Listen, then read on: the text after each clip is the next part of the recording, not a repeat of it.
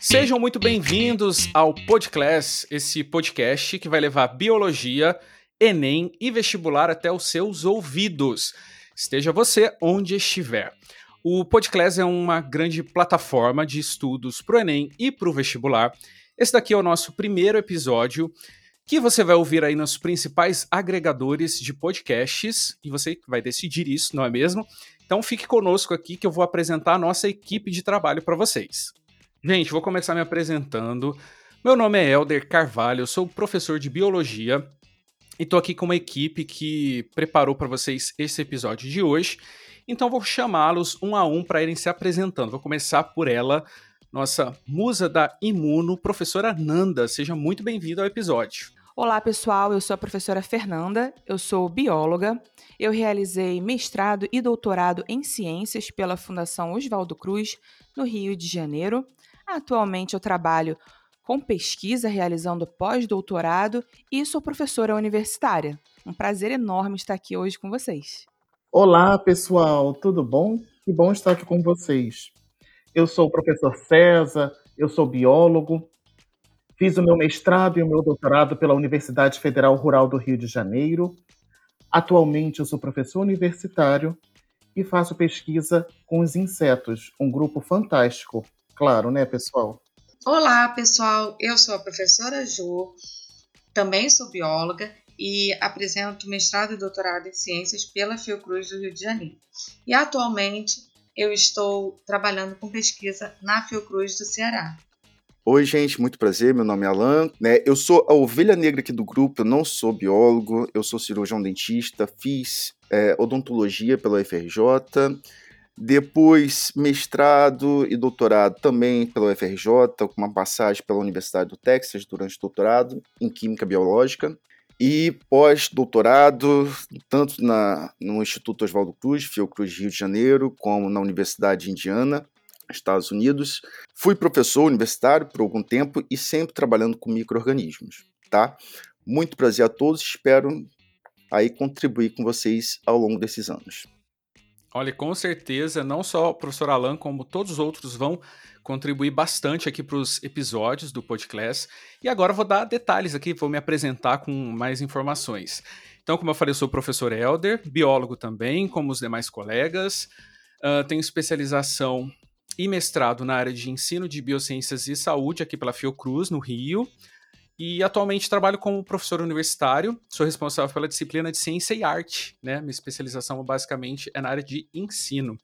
E por que, que a gente está aqui hoje reunido, pessoal? A gente está aqui para dividir com vocês, temos uma ideia aqui que é discutir questões de Enem e de vestibular, questões essas que serão lidas e comentadas aqui pela nossa equipe especializada dentro da área de biologia. Então, a ideia é essa: trazer questões uh, dos principais vestibulares e questões do Enem dentro da área de biologia, ler essas questões para vocês e em seguida comentar.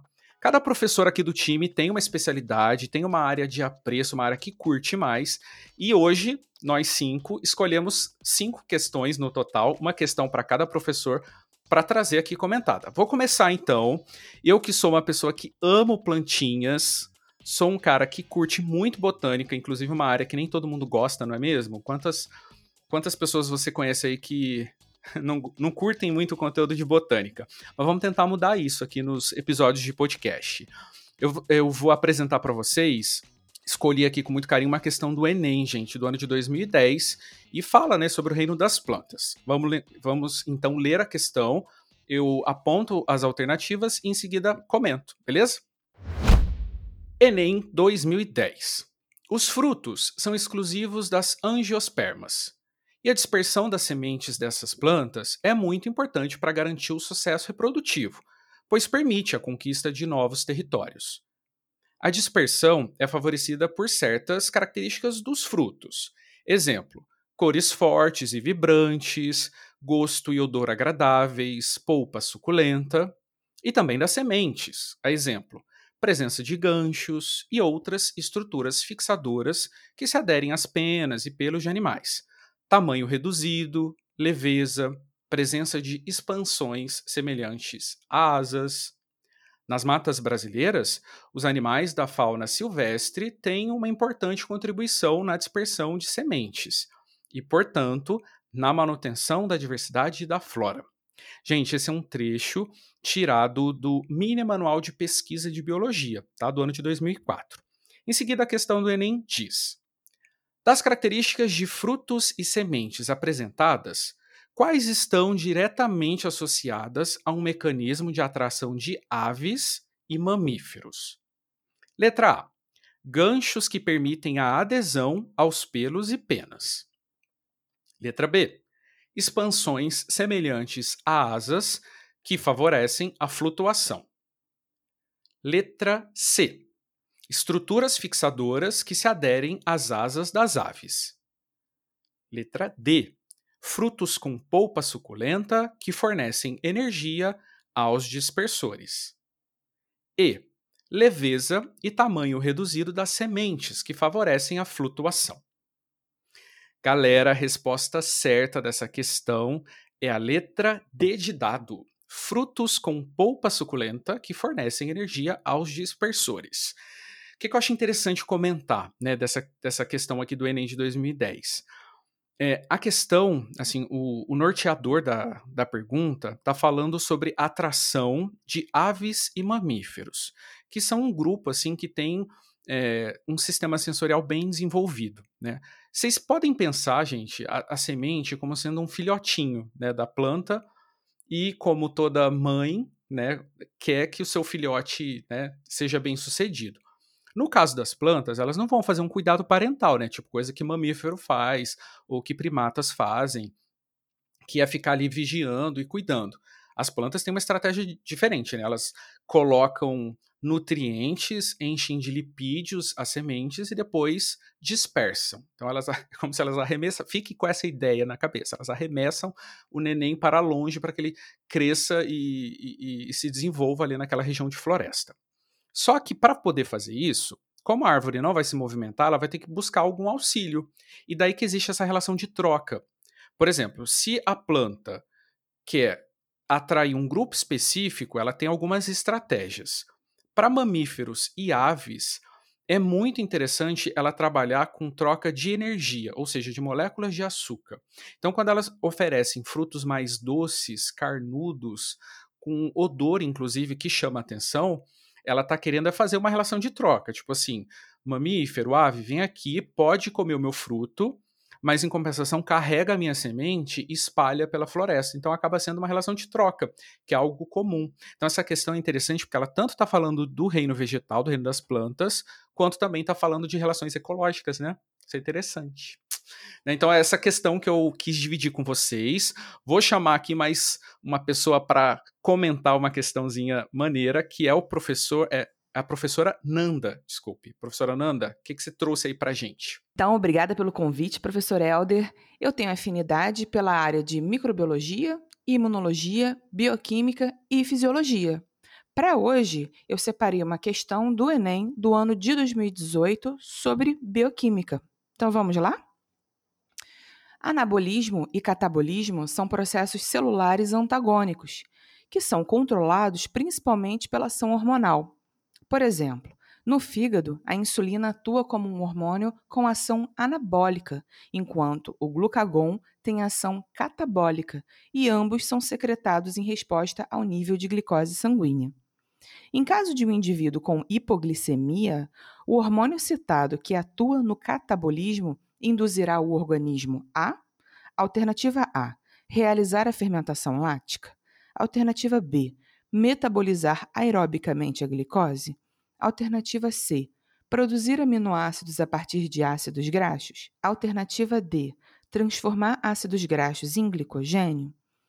E alternativa E. Estimular a utilização do glicogênio. Então, pessoal, a letra correta é a alternativa E.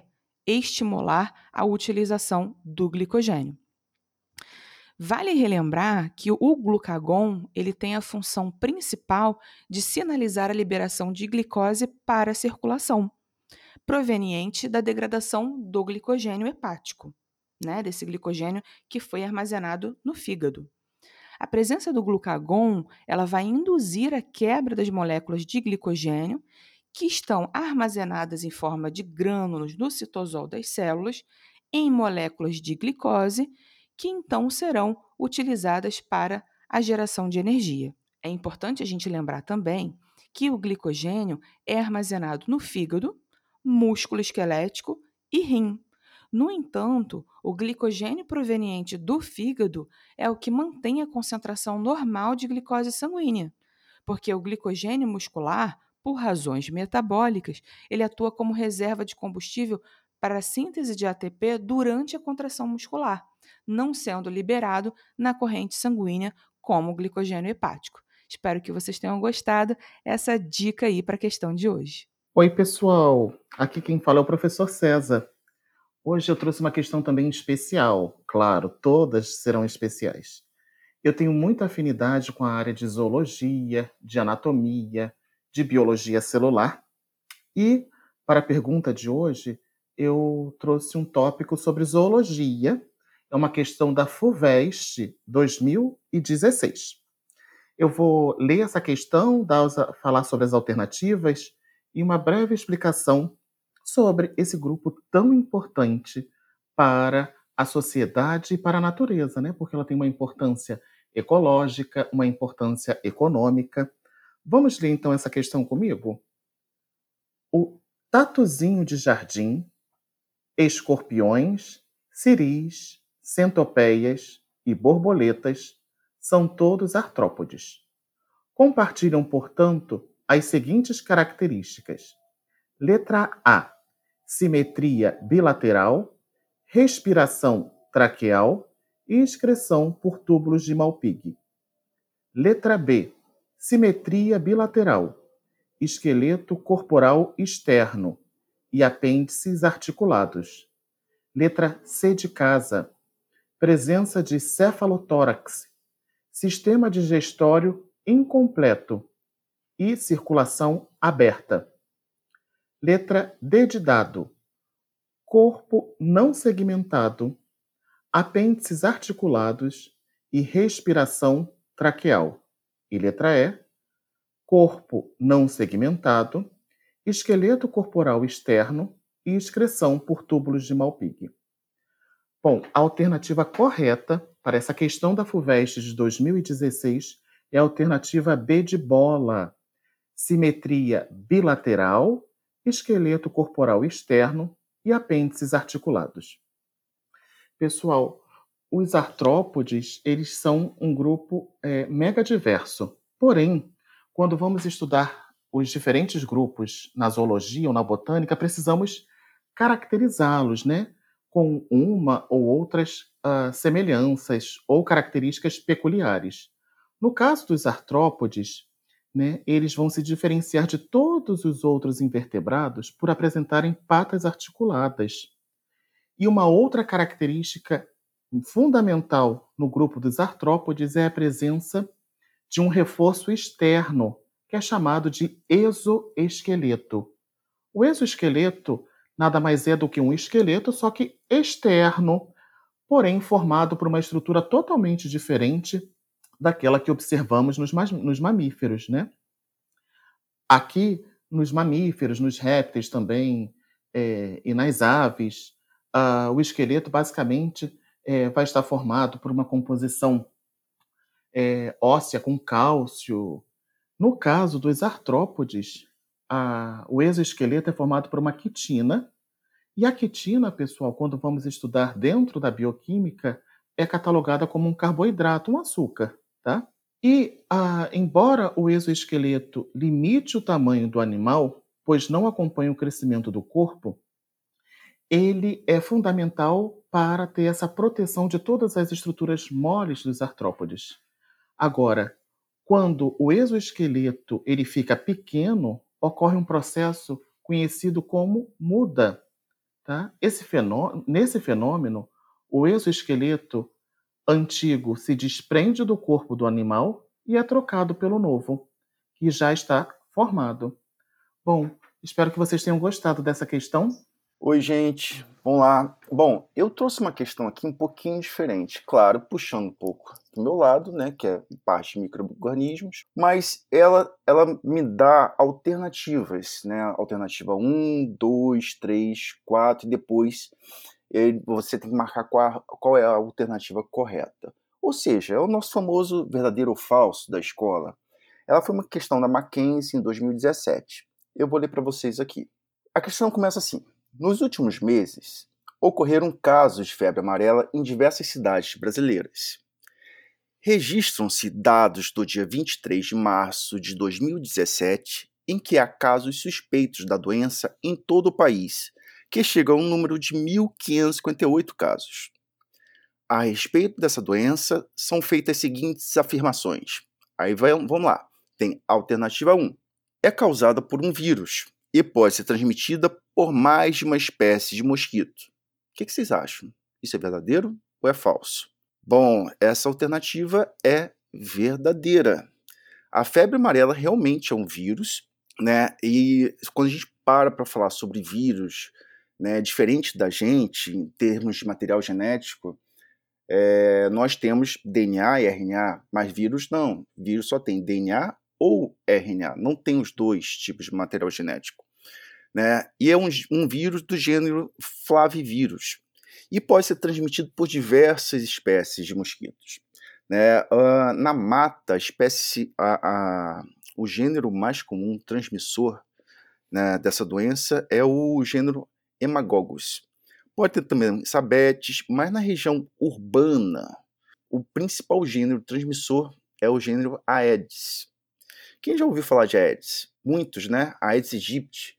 O Aedes aegypti é o quê? Também é o transmissor de uma outra doença, que é o vetor da dengue, né? Então, se lembra? Campanha de combate ao Aedes aegypti.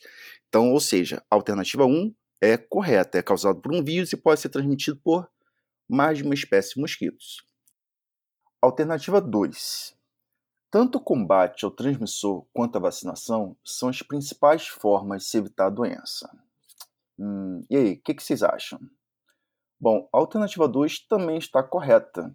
Né? Você tem que combater o vetor, tem que combater o mosquito. Então, na, na região urbana, que tem o Aedes, né, o Aedes aegypti, o Aedes albopictus, né, o importante é não deixar a água parada, combater mesmo, não deixar o mosquito, né, e isso, porque isso vai evitar a transmissão da doença. E a outra forma de evitar a doença é tomar vacina. A vacina está estabelecida no Brasil desde 1937, então a gente já tem quase um centenário da vacina, ela é produzida pela Fiocruz no Brasil e tem uma eficácia de quase 100%. Né? Você toma a vacina, 10 dias depois vai estar imunizado. Certo? Vamos para a próxima agora. Muito bem. Alternativa 3. Além do homem, outros animais podem adquirir a doença. E aí, o que vocês acham? Vocês acham que um animal doméstico, cachorro, gato, pode adquirir a doença? Bom, a alternativa 3 também está correta. Mas os animais domésticos, eles não adquirem. Fiquem tranquilos, então seus pets estão salvos. Só que os primatas, outros primatas, né, como macacos, eles também podem adquirir a doença né, pode adquirir a febre amarela. Isso é uma coisa muito interessante, porque às vezes acaba sendo um indicador para a gente. Então, naquela região de mata, que às vezes tem um macaco, mico, isso é muito comum também, né, quando você anda na rua aqui no Brasil e, e olha os fios né, dos postes, às vezes você vê um, um, um macaquinho andando entre os postes, né, e, e às vezes muita gente tem quintal em casa onde às vezes aparece mico, macaco também, isso pode ser um indicador. Se você encontra algum macaco que tá, ao invés de estar tá na árvore, ele tá no chão, perambulando, assim, meio tonto, ele pode estar tá doente, esse animal. Então, o ideal é que você não encoste nesse animal, tá? Mas isso é um indicador que pode estar tá ocorrendo, né, uma, uma é, um surto de febre amarela naquela região.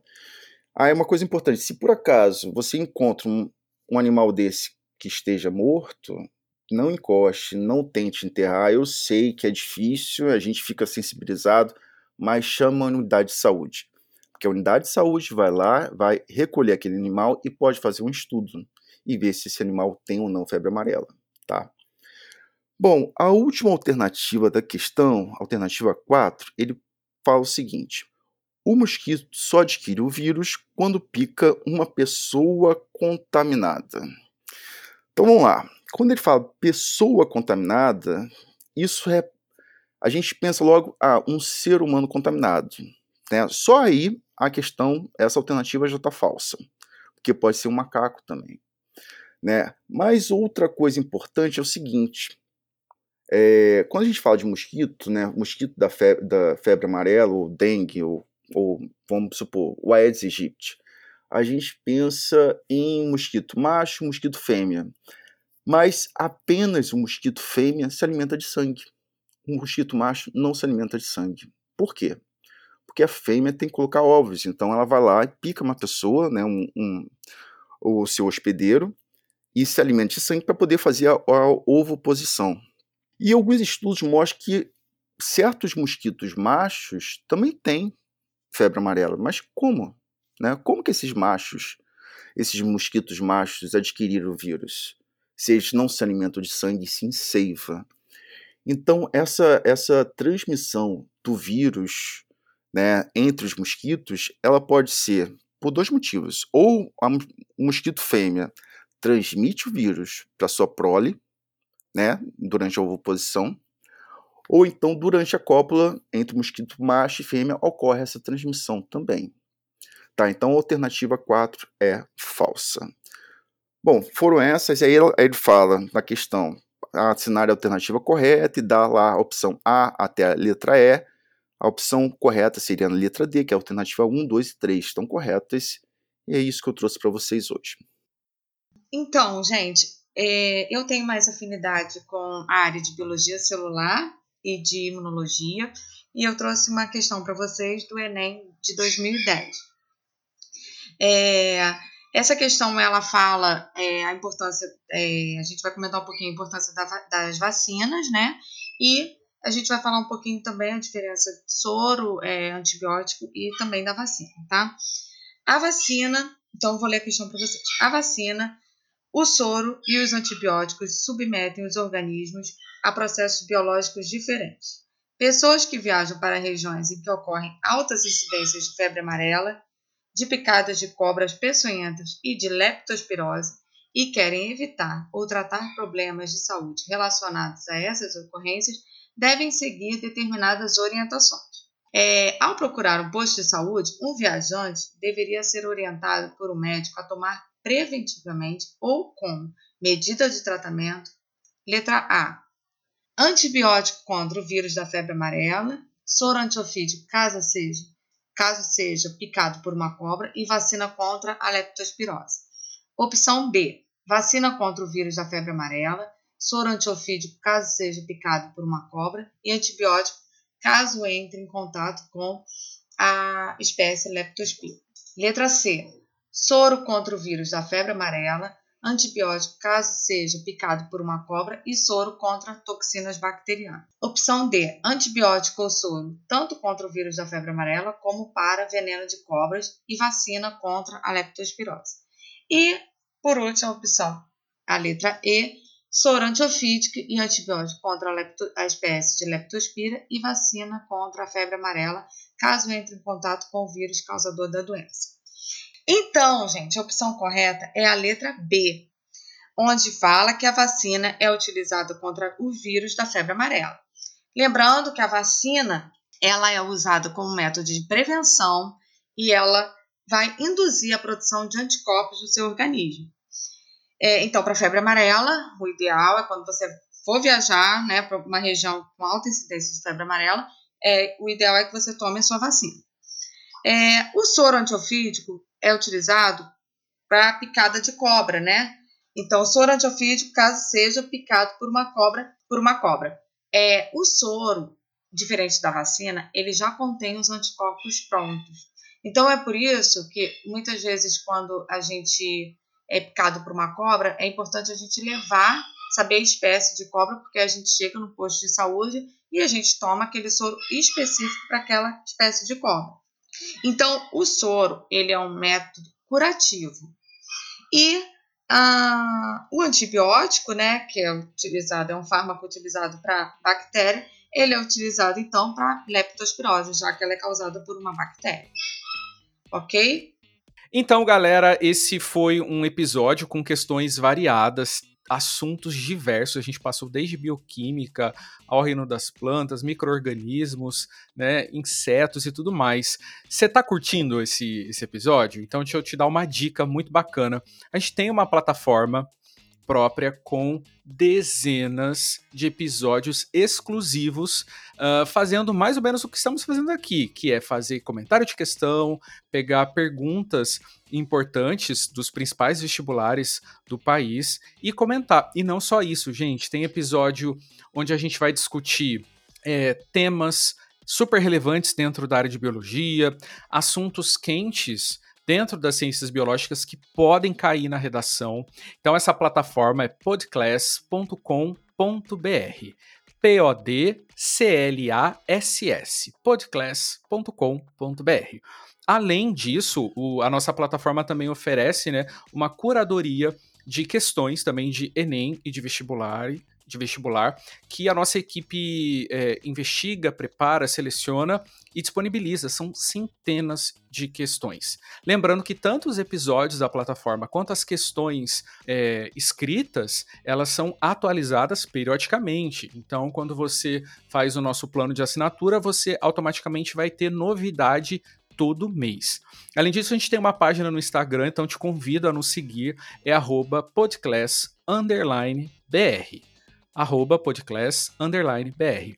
E até uma sugestão, se você quiser fazer um pedido, dar uma indicação sobre um assunto que você queira ouvir aqui nesse podcast semanal, é só mandar um direct pra gente. A gente tá toda semana aqui compartilhando, trabalhando para otimizar o aprendizado de vocês dentro da biologia para que vocês possam arrasar e faturar aí notas excelentes e notas altas em vestibular e no ENEM. Tudo bem? A gente se encontra então no próximo episódio. Até a próxima!